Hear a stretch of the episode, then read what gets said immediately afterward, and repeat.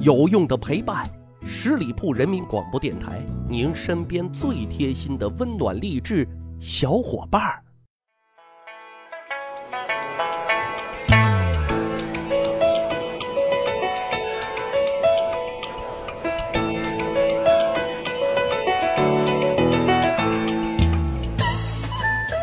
十里铺人民广播电台，去吧历史，增长见识，密史趣谈。我是。在古代历史当中啊，嗜好姊妹花的皇帝啊，其实不在少数。比如说，南唐后主大才子李煜好这一口，这个清朝的皇太极 也好这一口，哈哈。呃，还有很多啊。但是呢。一次能够将才貌双全的同胞五姐妹都纳入后宫的皇帝，你知道是谁吗？他呢，就是今天咱们节目的主人公唐德宗李氏。根据史料，《旧唐书》《新唐书》都记载了唐德宗啊将五姐妹纳入后宫的这一史实。故事的基本概况啊，大概是这个样子的：说这个唐朝啊，有一位文学家叫宋廷芬。此人呢是饱受儒学浸润的书香世家，他有一个儿子，五个女儿。可是他这个宝贝儿子啊，却愚不可教，五个女儿却天资聪明。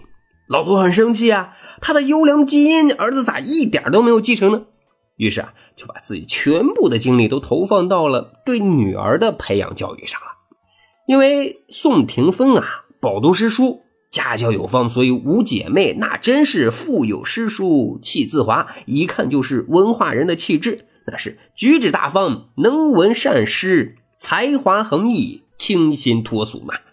这五姐妹啊，曾对自己的父母说啊：“誓不从人，愿以义学扬名显亲。”什么意思呢？就是他们发誓啊，不嫁人妇。而是要像男子一样专心学问啊！要凭借自己出色的文学造诣为家争光。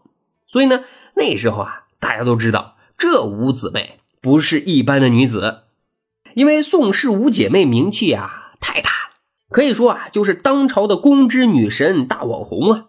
于是呢，就引起了各方的关注。有一位名叫李抱真的节度使，那就向朝廷啊举荐了五姐妹。唐德宗李氏一看，很好奇，天下竟有如此人家，于是啊，一份诏令就终止了五姐妹誓不从人的初衷啊。唐德宗见到五姐妹之后，对他们是大为赞赏，自然而然就将这宋家五姐妹全部啊留在了自己的宫中。很多小伙伴应该都会很好奇啊，说了这么多，我们都知道啊，这五姐妹很有才华，那相貌如何呢？抱歉啊，各位，史书中呢没有描述，但是有没有发现，凡有才华的女子身上所散发的气质和风度，也会为她们增添魅力？各位说对不对？关于唐德宗纳宋氏五姐妹入宫，有人认为是出于花心，出于好色，当然我们不排除这一方面的原因，但是后世又有人分析了。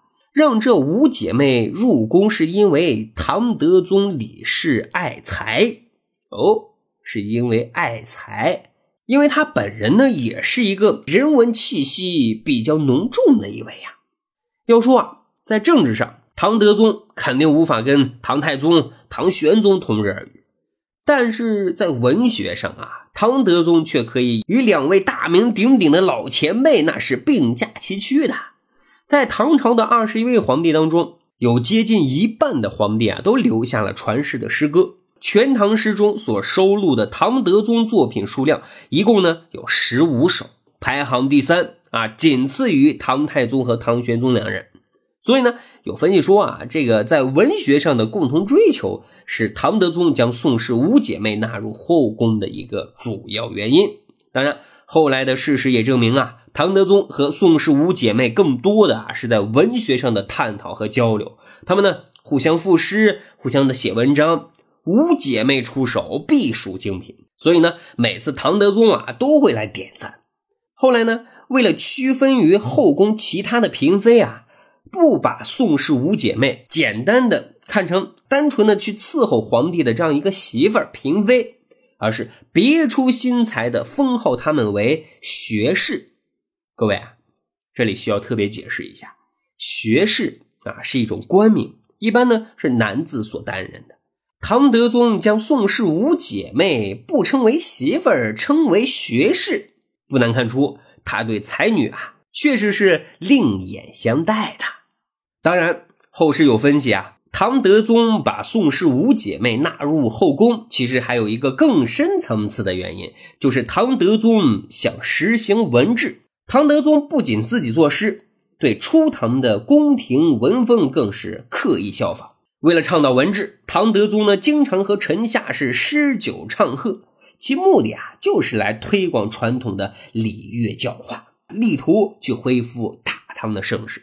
唐德宗每次与侍臣们作诗唱和的时候啊，宋氏五姐妹都是随从，五朵金花，处处临风，成为当时唐朝宫廷之内的一道亮丽的风景线啊。但是话说回来，此时的大唐帝国毕竟积重难返，唐德宗呢，他企图通过推动文学来提升政治，却并没有得到成功啊。但是贞元年间。所营造出来的这种文学环境，却孕育和培养了一大批优秀的人才。比如说，唐代著名诗人白居易啊，能够在诗坛方面取得如此高的成就，除了他个人天赋之外啊，不能不说与当时活跃的文学创作环境有着莫大的关系。所以说啊，在唐朝的历史上，唐德宗可能算不上一位好皇帝。但是啊，他在位近二十五年时期的文学发展却是值得肯定的。贞元二十一年，唐德宗病逝，谥号呢是神武孝文皇帝。其中这个“文”字，大家一致认为还是名副其实的。好，在今天节目的最后呢，给大家强烈的安利一档讲述二战的节目。很多小伙伴都问大，你也讲一讲国外的历史呀？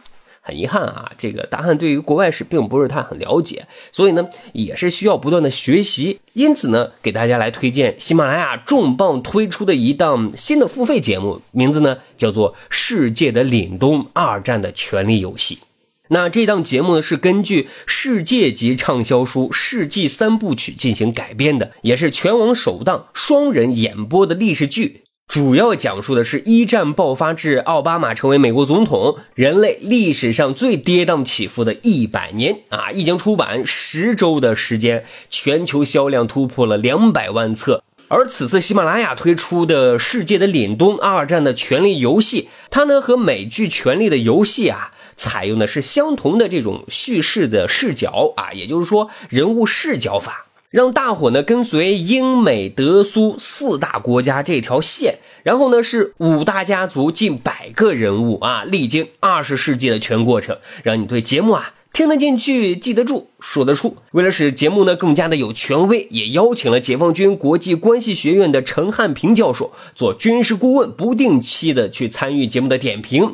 啊，让大伙像追剧一样去追历史。整套节目呢，一共是一百二十集的正剧，再加上六期的番外，再加两期的彩蛋。原价呢是一百二十九块钱，新节目上线立减三十块钱，只需要九十九块钱啊！同时，喜马拉雅也推出了一系列的福利的优惠活动，这个在专辑页面就能看到。只要搜索“世界的凛冬二战的权力游戏”或者“二战”，就能找到这个节目。或者看本期节目的介绍也能够找到。好好节目推荐给大家。本期节目就是这样，感谢您的收听，下期再会。本期节目由十里铺人民广播电台制作播出。了解更多的资讯，请关注十里铺人民广播电台的公众微信和新浪、腾讯的官方微博。感谢收听，我们明天再见。